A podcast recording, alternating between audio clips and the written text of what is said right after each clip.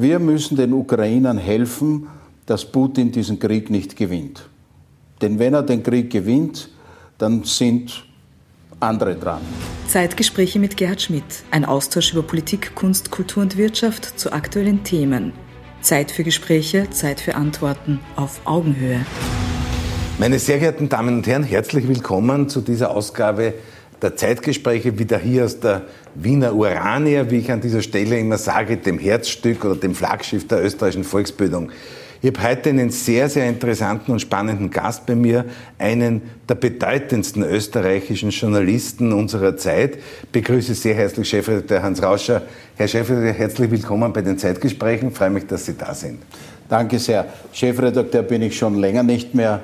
Äh, ich bin beim Standard Kolumnist. Der, der Altbundespräsident Heinz Fischer hat einmal irgendwie sinngemäß gesagt, wer einmal eine bestimmte Funktion hat, der hat sie im materiellen Sinn praktisch immer. In Österreich auf alle Fälle. ja. Ja. Äh, Herr Rauscher, Sie, haben, äh, Sie sind einer der profiliertesten Journalisten. Ihr Einserkastel im, im Standard ist jetzt bereits legendär. Sie sind einer, der die Dinge sehr, sehr unmissverständlich und deutlich immer auf den Punkt bringt. Wir leben im Moment in einer sehr schwierigen, in einer sehr bedrängten Zeit. Äh, wie, äh, wie würden Sie denn heute sozusagen als, als innen- und außenpolitischer Journalist die, die Situation auch weltpolitisch sehen, in der wir uns befinden? Es hat ja Auswirkungen, die möglicherweise jeden Einzelnen von uns treffen, könnten und auch schon treffen. Also zugespitzt muss man sagen, äh, wir müssen uns im Westen, und ich gebrauche diesen Ausdruck ganz bewusst auch für das neutrale Österreich, das aber äh, ideologisch nicht neutral ist, wir müssen uns im Westen darauf einstellen, dass wir einen Feind haben. Wir haben einen Feind. Und das ist ein Russland, das unter Putin äh, in den letzten anderthalb bis zwei Jahren von einer irgendwie Autokratie, wo es noch Schlupflöcher gegeben hat, in eine absolute totalitäre Diktatur hineingerutscht ist und in eine Diktatur, die aggressiv nach außen ist, äh, wie Diktaturen das so an sich haben. Und das ist natürlich äh, in Europa. Und wir haben Krieg in Europa. Wir haben einen großen Krieg in Europa. Äh, jedes Mal, wenn ich mir ansehe, diese reihenweise zusammengeschossenen Häuser, ja, das, das kann man fast nicht glauben. Ja. Ähm, äh, und darauf äh, haben wir uns noch nicht so richtig eingestellt, äh, glaube ich, auch die Regierungen nicht. Ähm, das wird aber notwendig sein, denn diese Bedrohung wird, glaube ich, nicht so schnell weggehen. Und wir müssen uns auch auseinandersetzen und auch auseinander glauben, äh, was ist jetzt das Richtige zu tun. Ich habe vollstes Verständnis für viele Leute, auch die sich bei mir oder bei uns melden, die sagen, betreiben Sie keine Kriegsrhetorik ja, oder manche sagen sogar Kriegshetze. Ja. Denn das ist ein atomar, eine atomare Großmacht und wenn wir nicht aufpassen, dem Putin ist es zuzutrauen, dass er, dass er Atomwaffen einsetzt. Ja. Und das ist schon schwer darauf zu antworten. Allerdings muss man sagen, Diktaturen oder Diktatoren dieser Art haben sich noch nie vom Nachgeben äh, beeinflussen lassen. Und man muss, und ich glaube, dass die EU und, und auch die USA da einen schmalen Pfad oder auf einem schmalen Grat gehen. Man muss sagen, wir müssen den Ukrainern helfen, dass Putin diesen Krieg nicht gewinnt. Denn wenn er den Krieg gewinnt, dann sind andere dran.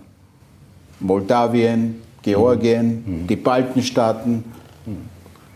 Polen, der Rest von Europa.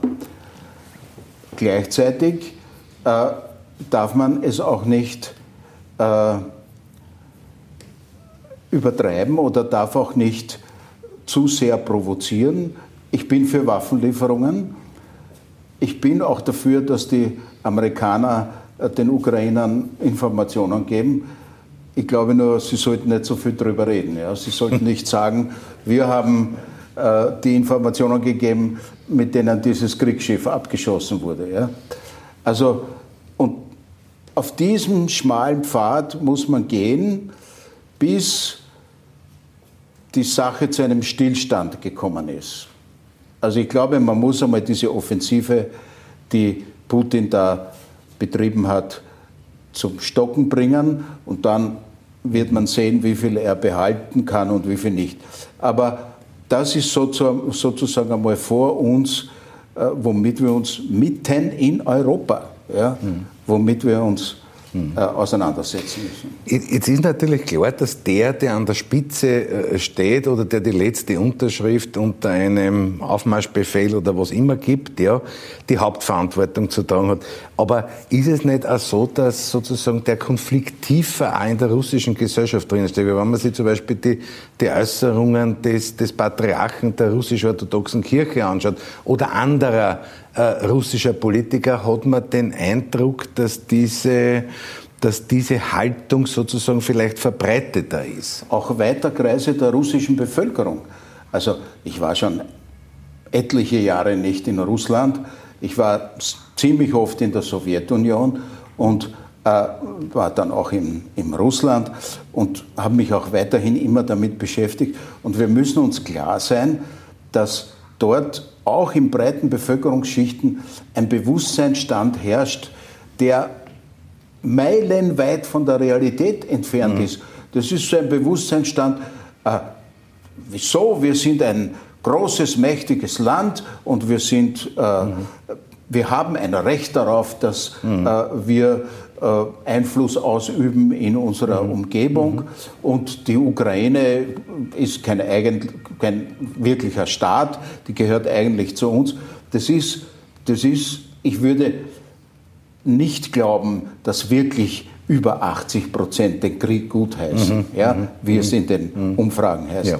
Aber dass eine Grundzustimmung zu der Rolle da ist, die Putin für Russland vorgesehen hat, das glaube ich sehr wohl. Und zwar die Rolle einer Großmacht, die ihre Macht auch durchsetzt. Und dafür, äh, die Leidensfähigkeit der russischen Bevölkerung ist ja auch eine historische Tatsache. Mhm. Und dafür sind sie, glaube ich, schon bereit, einiges mhm. äh, zu mhm. akzeptieren. Äh, und ich glaube, man müsste auf das mehr Rücksicht nehmen. Ja? Ich glaube, dass wir wirklich in zwei verschiedenen Welten leben. Der, der russische Mann auf der Straße und auch der russische, äh, der, der, der, der Europäer, wir Europäer, äh, das sind sehr große mentalitäre Unterschiede. Letzter Satz noch dazu. Eines stimmt aber, die Eliten verlassen scharenweise Russland. Mhm. Also man geht davon aus, dass ungefähr 150.000 Techniker, IT-Experten, also die junge, gebildete, urbane Schicht, mhm, mh. die hat sich auch innerhalb der letzten paar Monate äh, vertschüsst. Kann man sagen, dass wir, dass wir wahrscheinlich die Beziehungen Europa, Europa, Russland, dass wir wieder in eine Situation kommen, äh, wie wir es hier sozusagen mit dem Eisernen Vorhang vor 1990 in Europa erlebt haben? wahrscheinlich. Ähm, nur dass sozusagen die Grenze jetzt ja. ein gutes Stück nach Osten ja. verschoben ist, äh, mit einer Ausnahme. Ich schaue schon mit Besorgnis auf Ungarn. Mhm. Ungarn ist irgendwie ein Agent Putins, mhm. dass sogar die Polen, die äh, mit Ungarn bisher auf eng zusammengearbeitet haben, in ihrer in ihrem Widerstand gegen bestimmte äh, Kriterien der EU, dass die sich sogar äh, distanzieren von Orban.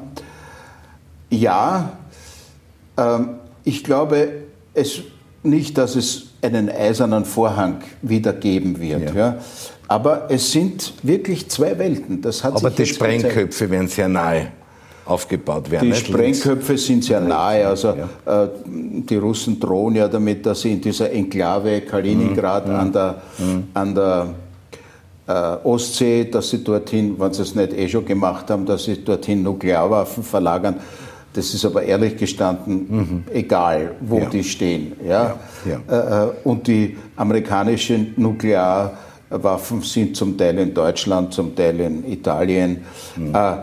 Das, glaube ich, ist heute bei dem Stand der Technik nicht so wichtig. Ja? Mhm. Wichtig ist, dass es einerseits ein Bewusstsein gibt bei uns im Westen, dass wir es hier wirklich mit einer Gefahr zu tun haben. Und ich habe noch gar nicht über Gas und Öl und so weiter ja, geredet. Ja, ja. Äh, dass wir aber andererseits eben nicht in eine totale ähm, Konfrontation verfallen, auch gegenüber der öffentlichen Meinung in Russland. Mhm. Und da gibt es ja im Gegensatz, das ist sehr wichtig, im Gegensatz zum Kalten Krieg unglaubliche äh, äh, äh, Möglichkeiten der Beeinflussung oder der Information. Im Kalten Krieg hat es gegeben Radio Free Europe und wie hat das andere geheißen? Ähm, Radio Liberty. Ja, ja. Das waren ja. Sender des CIA, die haben da hineingesendet. Heute kannst du auch umgehen die äh, russischen elektronischen Sperren doch mit dem Internet, mit den Social Media, mit all den Möglichkeiten, die du hast. Äh, irgendwo habe ich jetzt gelesen, dass die, äh, VP, dass die Bestellungen von VPN-Anlagen mhm. mit denen du mhm. sehr viel leichter mhm. mhm. die Sperre umgehen kannst, ja. In Russland wahnsinnig zugenommen hat. Ja. ja ich, ich, ich denke mir nur, dass, die, dass in, der, in, der, in der russischen Führung äh, natürlich zumindest jetzt einmal im kognitiven Sinn sehr viele intelligente Leute auch sind, also im Außenministerium, Strategen und so weiter, die werden wahrscheinlich ja die Sanktionen des Westens kalkuliert haben. Nein. Nein. Nein. Sonst hätte hätten Sie nicht gesagt vorher, äh, zwei Wochen vorher, uns kann nichts passieren, wir haben 600 Milliarden äh, mhm. äh, Devisenreserven. Mhm. Und haben nicht bedacht, dass man die Hälfte von diesen 600 Milliarden Devisenreserven, die in westlichen Notenbanken liegen, mhm. ja, einfach mhm. sperren kann, oder auf ja, westlichen ja, ja. Banken liegen, einfach sperren kann. Äh, ich glaube, dass die Führungsriege um Putin sehr wenig, das sind ganz überwiegend Geheimdienstler, mhm. ja, dass die sehr wenig ökonomisch denken und dass die gedacht haben, ja, der Westen, der Europa braucht ohnehin unser Gas und unser Öl, äh, die können gar nichts tun. Ja? Und wir sind auch nicht verwundbar. Aber jetzt kommen Meldungen, also sie haben gefunden, eine dieser russischen Raketen, die mhm. abgeschossen wurde oder ja. jedenfalls nicht komplett ja. explodiert ist, sind jede Menge amerikanischer und äh, europäischer Bauteile drinnen. Ja. Chips. Ja. Äh, die, was ich vorher auch nicht so wusste, die Aeroflot hat in der Zwischenzeit sehr viel mehr Airbusse und Boeings mhm. mhm. als Ilyushins und, mhm. äh, mhm. und äh, äh, Sukhoi und was immer. Ja, ja. ja, Und denen werden jetzt langsam die Ersatzteile ausgehen. Also ich glaube, ich glaube erstens einmal, dass Putin äh, sich in der Pandemiezeit, wo er sich ja wirklich eingesperrt hat, ja, äh, nicht mehr wirklich die reale Welt wahrgenommen hat und dass er nicht mehr wirklich Leute an sich herangelassen hat, dass der das nicht bedacht hat. Ja. Sagen Sie, wie, wie, schätzen Sie die, wie schätzen Sie die Rolle äh, der wirklich großen, großen Staaten wie China oder Indien in dem Konflikt ein? Naja, also es gab ja im Februar, glaube ich, äh, ist Putin mit dem chinesischen Präsidenten Xi Jinping zusammengetroffen und sie haben gesagt, äh, grenzenlose Freundschaft und die Zeit des Westens ist zu Ende. Das steht da in diesem Kommuniqué ja, ja. nur schwach verschlüsselt drinnen. und ich glaube auch, dass beide sagen, unser autoritäres System ist dem des Westens überlegen. Das denken mhm. die beide wirklich. Ja, und der Chinese hat da einen mehr Grund dazu, denn die chinesische Wirtschaft boomt ja. ja. ja. Ähm, ich glaube aber, dass die Chinesen, wie ich seinerzeit in China äh, ein paar Reisen gemacht habe, hat es immer geheißen, friedlicher Aufstieg. Friedlicher Aufstieg. Wir, ja. wir wollen friedlich aufsteigen. Ja. Und ich glaube, dass sie zwar beinhart sind, mhm. aber nicht wirklich Kriege wollen, nicht wirklich Disruptionen wollen, also äh, Krach wollen, mhm. er, mhm. wirklichen Ärger wollen. Mhm. Und Putin hat ihnen den äh, besorgt. Äh, inwieweit sie also darauf reagieren, kann ich ehrlich gestanden nicht sagen. Äh, aber so war es offensichtlich nicht geplant. Äh, was Indien betrifft, ist Indien ist einfach äh, von Militär her komplett abhängig von Russland und auch von den Öllieferungen. Also daher, das ist, ja. da gibt es schon traditionell eine, eine Linie dorthin. Aber ich halte China eigentlich für das wahre Thema, mhm. weil dort ist eine absolute digitale Überwachungsdiktatur, die dir nur Angst machen kann. Äh, aber sie, ich glaube, es sieht nicht so aus, dass sie glücklich sind über dieses Abenteurertum. Das ist auch so ein chinesisches ja, ja. Schlüsselwort. Ja, Keine Abenteuer. wir, Wir, wir, wollen, wir rücken langsam, aber stetig vor. Ja? Und wir wollen unseren Platz in der Welt.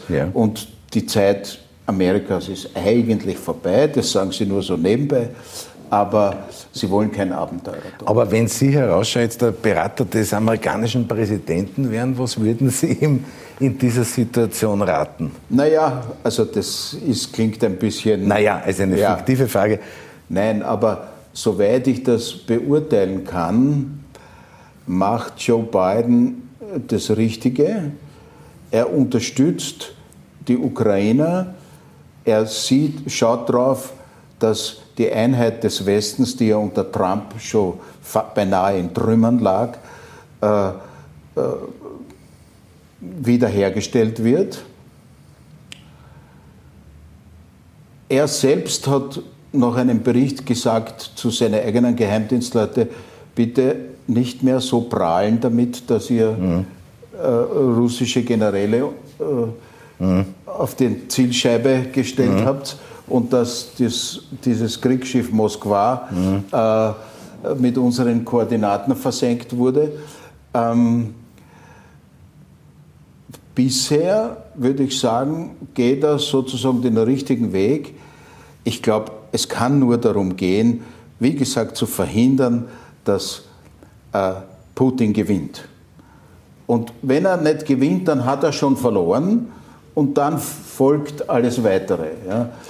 Eine äh, besorgniserregende Episode allerdings, der amerikanische Verteidigungsminister hat, glaube ich, sogar in der Ukraine selbst gesagt, bei seinem Besuch, mhm.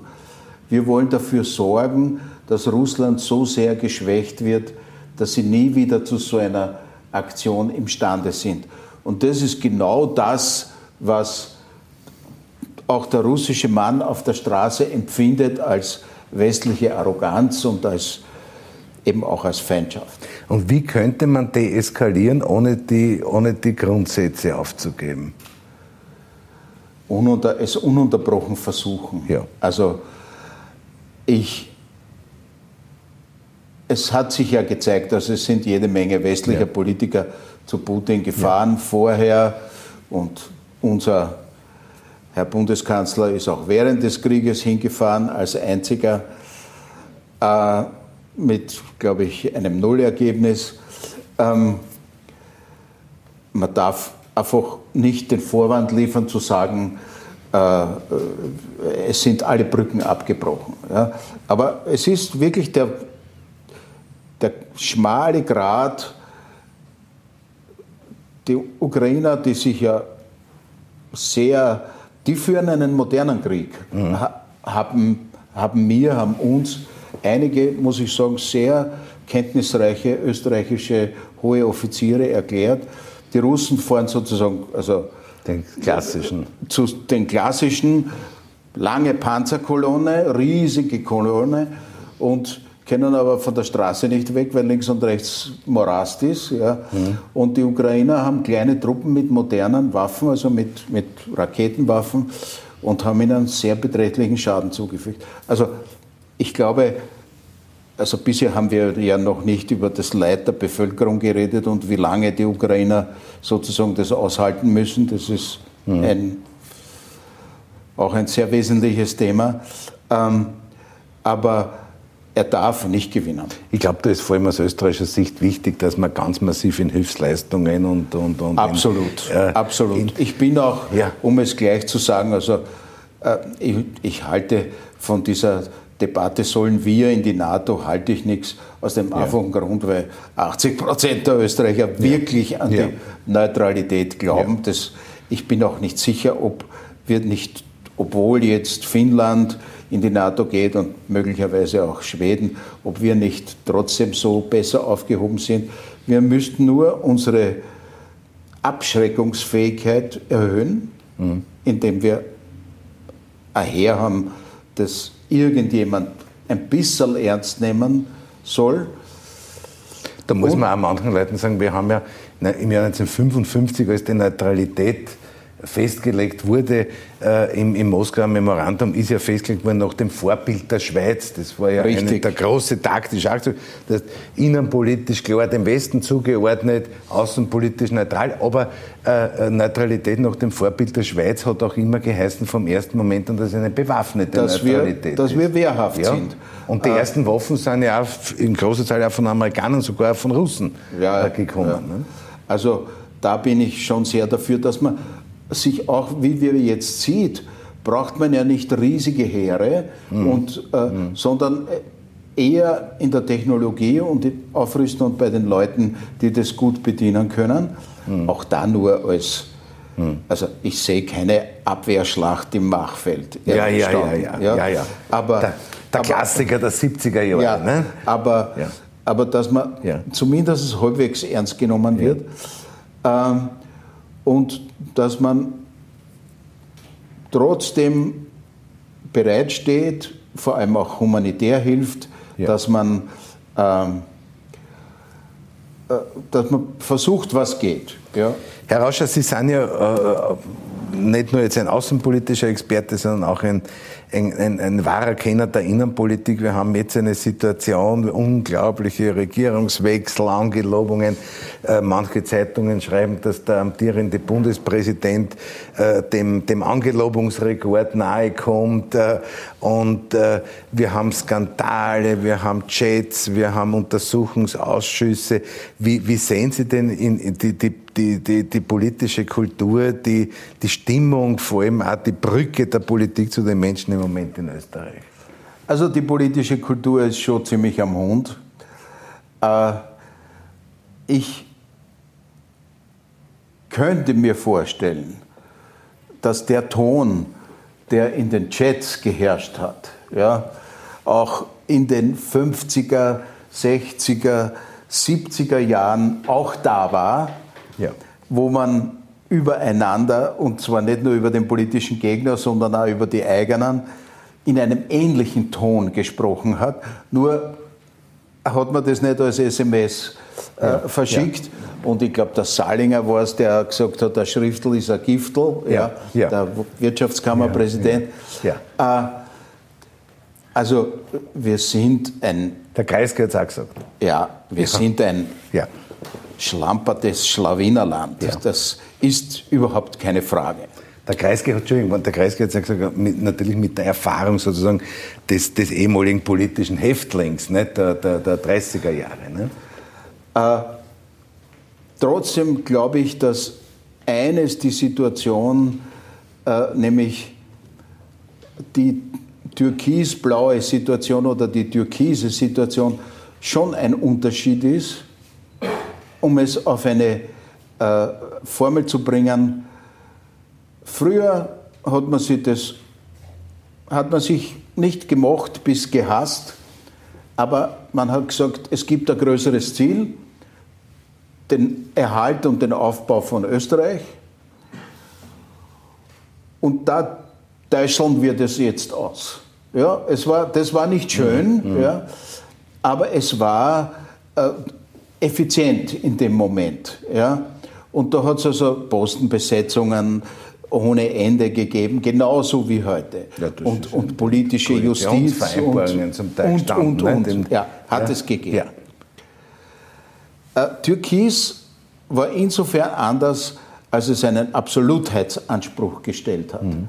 Türkis, der Kurz, wollte, wusste zwar nicht ganz genau, was er dann machen wird mit diesem Österreich, wenn er es einmal hat. Aber er wollte es einmal in die Tasche stecken. Ja. ja. Und zu diesem Zweck hat er die FPÖ, äh, die meiner Meinung nach eine äh, halbdemokratische Partei ist, äh, hat er mitgenommen und hat die natürlich auch füttern müssen. Also der, auf den Unterschied lege ich schon Wert, dass Türkis in Richtung Urbanistan gegangen ist. So, das ist jetzt abgeblockt worden durch Teile einer funktionierenden Justiz und durch die Blödheit vom Herrn Strache und Gudenus und durch äh, kritische Medien. Äh, hier stehen wir und sind, und diese dauernden Regierungsangelobungen äh, am Fließband sind ein Symptom dafür. Ich habe nicht das Gefühl, dass wir so eine richtig funktionierende Regierung haben, die on top der Probleme ist, halbwegs, sondern sie improvisieren vor sich hin. Ja, und das hat schon damit begonnen, also im, in der sogenannten Pandemiepolitik, in der Corona-Politik. also ich weiß jetzt nicht mehr, ob ich jeden zweiten Dienstag, äh, wenn ich mit einem äh, 44er vor mir die Maske aufsetzen soll oder nur jeden dritten ja. Dienstag. Also, ja, ja, ja. ja, ja. Ähm, und das ist ein Zustand, der in der jetzigen Situation, wo es auch eine Bedrohung gibt, auch eine wirtschaftliche Bedrohung, weil es könnte durchaus eine Rezession kommen, äh, nicht sehr gemütlich ist. Ja? Also äh, es geht uns immer noch gut, es läuft halbwegs, ja, aber ich habe nicht das Gefühl, dass äh, die Regierung wirklich Herr der Situation ist. Es wird so vor sich hin verwaltet. Sie, Sie beobachten ja eine, eine, Zeit lang die, die, die, die, Innenpolitik, die Politik, die Politiker, die Regierungen. Äh, kann man sagen, jetzt nicht auf eine Partei bezogen, sondern kann man generell sagen, dass die Qualifikation der Politik äh, sich äh, verändert hat? Also man muss ich vorsichtig antworten, denn ja. natürlich hat es früher auch Schwachmatiker und Schwachmatikerinnen gegeben. Ja. Ähm, ich glaube schon, dass die Kriterien, die an eine äh, die heute an die Politik ge gestellt werden, kontraproduktiv sind bis zu einem gewissen Grad. Also um es brutal zu sagen, die Verkaufbarkeit, die Inszenierungsfähigkeit, die PR steht im Vordergrund. Das ist, gilt wieder ganz stark für, für Sebastian Kurz. Für, äh, und äh, da war wichtig, die Damen und Herren müssen vor allem loyal sein, sie müssen steuerbar sein und sie müssen meinen oder den, den Inszenierungsanweisungen meiner Regietruppe folgen. Ist Mehr Wien braucht man nicht. Ist ja? Wien da vielleicht eine Gegenthese? Zum Beispiel der Wiener Bürgermeister versucht es relativ ruhig anzulegen, sehr beständig, äh, aber mit einer klaren Linie auch in der, in der, in der Pandemie hat sich profiliert. Ja, lässt sich wenig durch diese so Social Media Welt sozusagen Dass es anders auch geht. Ja. ja. Er hat gezeigt, dass es anders auch geht. Aber ich sage, das eine ist halt die Bundesregierung oder war die Bundes und war der Bundeskanzler. Und das ist schon eine längerfristige Entwicklung, dass du sozusagen sicher die letzten 20 Jahre ist ausgesucht worden danach, wie verkauft sie der oder die im Fernsehen. Ja? ja. Und das als alleiniges Kriterium ist wirklich zu wenig. Abgesehen davon muss man auch wieder sagen, äh, dass die äh, Explosion der sozialen Medien, ja, wir sind ja Erfolg von Stänkerern. Ja, ja. Ein, ja. Äh, und, und es wird jetzt durch die sozialen Medien noch mehr äh, aufge, aufgeblasen. Ja? Und die, dass jetzt sozusagen jeder die Möglichkeit hat, sich auszukotzen, ähm, mhm. verringert natürlich die Lust, sagen wir jetzt, eines erfolgreichen Arztes mhm. oder Steuerberaters ja. oder Lehrers ja. in die Politik zu gehen. Ja. Du hast Leerlauf bei vollem Terminkalender. Jeder darf dich abwatschen. Ja. Du kriegst Drohungen, die man zum Teil durchaus ernst nehmen muss. Ja. Die Bezahlung ist nicht schlecht. Ja. Aber wenn die Familie kommt zu kurz, wenn du es zusammenrechnest, ist es nicht so wahnsinnig attraktiv, äh, mehr in die Politik zu gehen. Und diejenigen, die sagen, ich tue das für das Land und weil ich der Republik einen Dienst erweisen will, die sind halt relativ wenig. Also ich glaube, bei den Auswahlkriterien der Politik, ja. wenn man da wieder ein bisschen ansetzt, ja, dann sind diese Erscheinungen, die wir jetzt haben, schon einzudämmen. Also wir machen ja diese Sendung als SPÖ-Bundesbildungsorganisation. Vielleicht ist ein Beitrag dabei. Ich darf nur sagen, ich habe ja äh, jetzt einmal gesehen, eine eine Jugendwertestudie, die, äh, die vor allem mit äh, angehenden Lehrerinnen und Lehrern gemacht wurde, also Altersgruppe 20 bis 25. Und da äh, hat eine der Fragen war zum Beispiel, neben welchen Nachbarn wollen sie nicht leben? Und da waren die Gewaltverbrecher, Drogenabhängige und so weiter. Aber immerhin 15 Prozent haben gesagt, sie wollen keinen Politiker als Nachbarn. Kann sein, dass du äh, dann äh, besoffene Leibwächter vor der Tür hast, ja. äh, wenn du einen ja. Politiker als Nachbarn ja. hast. Äh, äh, es ist, sage ich jetzt einmal zugespitzt, ein Fortschritt, wenn du, wenn die Leute nicht zur Antwort geben, sie wollen keine Juden als Nachbarn. Das war bis weit in die 60er, 70er Jahre hinein auch so ungefähr 15 Prozent immer äh, oder sie wollen keinen Juden die Hand geben. Das kann ich mich noch genau erinnern. Das waren Umfragen, da ist das schwummerlich geworden. Ja. Es ist ein eigenes großes Thema. Ja. Äh, aufkommender Antisemitismus in Europa, Fragezeichen ja. in Österreich. Ja. Lassen wir jetzt, würde ich sagen. Aber äh, es ist ungesund, wenn der Politikerberuf so abgewertet wird. Ja. Er ist ein Beruf, hm. er ist ein, Voll, ein Vollberuf. Ja. Und daher muss man schauen, wie man äh, durch eine bessere Auswahl und durch doch einen Verzicht auf diese äh, Inszenierung, also was mir immer, hm. was mir immer als allererstes an dem dem Sebastian so gestört hat, war erstens die Sebastian Kurz Gebetsliga in manchen Zeitungen. Ja. Mhm. Und zweitens, dass er auch im Gespräch, und das haben mir etliche Leute auch bestätigt, die länger mit ihm geredet haben, im Gespräch war da nichts. Ja. Es war nichts. Ja. Er hatte kein, außer dass er die Macht will äh, und die Sozi von der Macht verdrängen, war inhaltlich nicht sehr viel. In, in, einer seiner wenigen Reden im Wiener Gemeinderat hat er sich dafür eingesetzt, dass, dass bereits 18-Jährige einen Orden kriegen können. Ja? ja. Passt, ja. würde ich sagen. Herr, Herr Rauscher, wir kommen schon zum, zum Schluss. Ich, ich wollte Sie am Ende äh, noch etwas fragen. Äh, als, als wirklich scharfer Beobachter der politischen Situation in Österreich. Welche Themen, welche Themen glauben Sie werden die nächsten 15 Jahre die Politik bestimmen bzw. bestimmen müssen? Ja.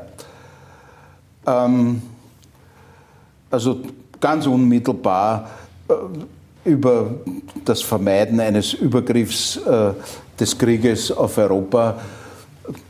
Die Wahrscheinlichkeit ist nicht sehr groß, ja, aber ganz ausgeschlossen ist es nicht.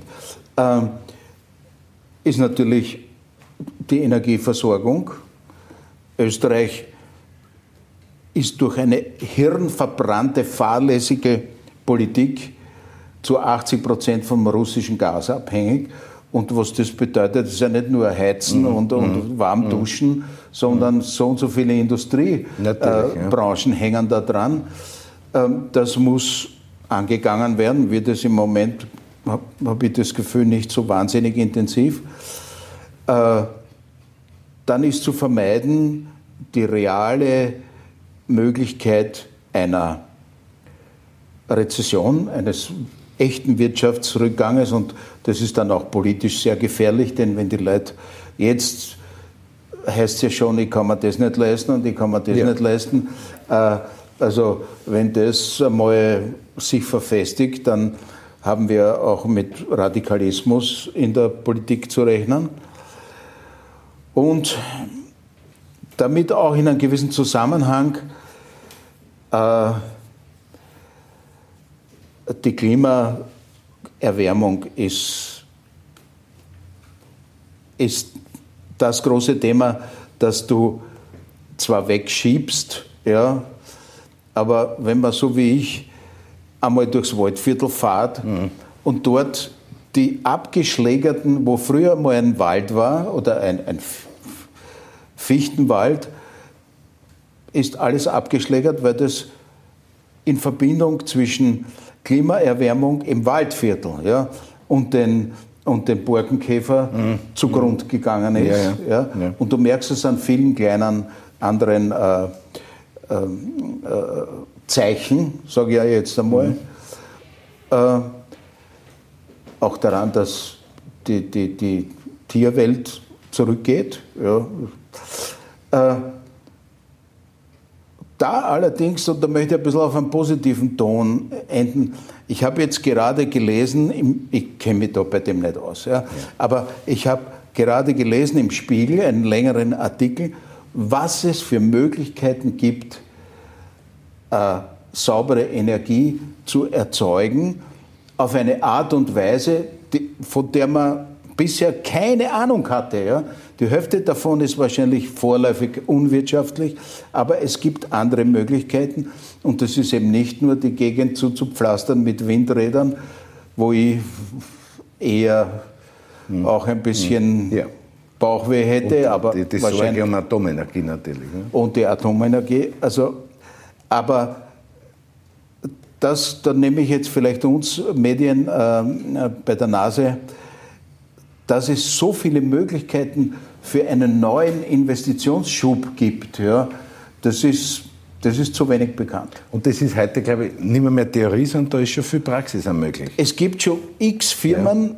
Wo das ausprobiert wird. Ja. Eben in diesem Spiegelartikel war das für Deutschland mhm. aufgelistet. Da staunst du nur so. Ja, also ich bin wirklich kein Experte. Äh, aber das hat sich ja immer wieder gezeigt. Der technologische Fortschritt ist möglich, er ist ja. da ja, und ja. er gibt dann immer einen Schub. Ja. Und unser, unser, äh, unser Wohlstand der Nachkriegsjahre äh, ist ja auch auf einen technologischen Schub zurückzuführen, nur haben wir halt zu viele Verbrennungsmotoren. Lieber Herr Rauscher, Herr Chefredakteur, darf ich sagen, nach österreichischer Tradition. Vielen herzlichen Dank fürs Kommen, vielen herzlichen Dank für das Gespräch in den Zeitgesprächen.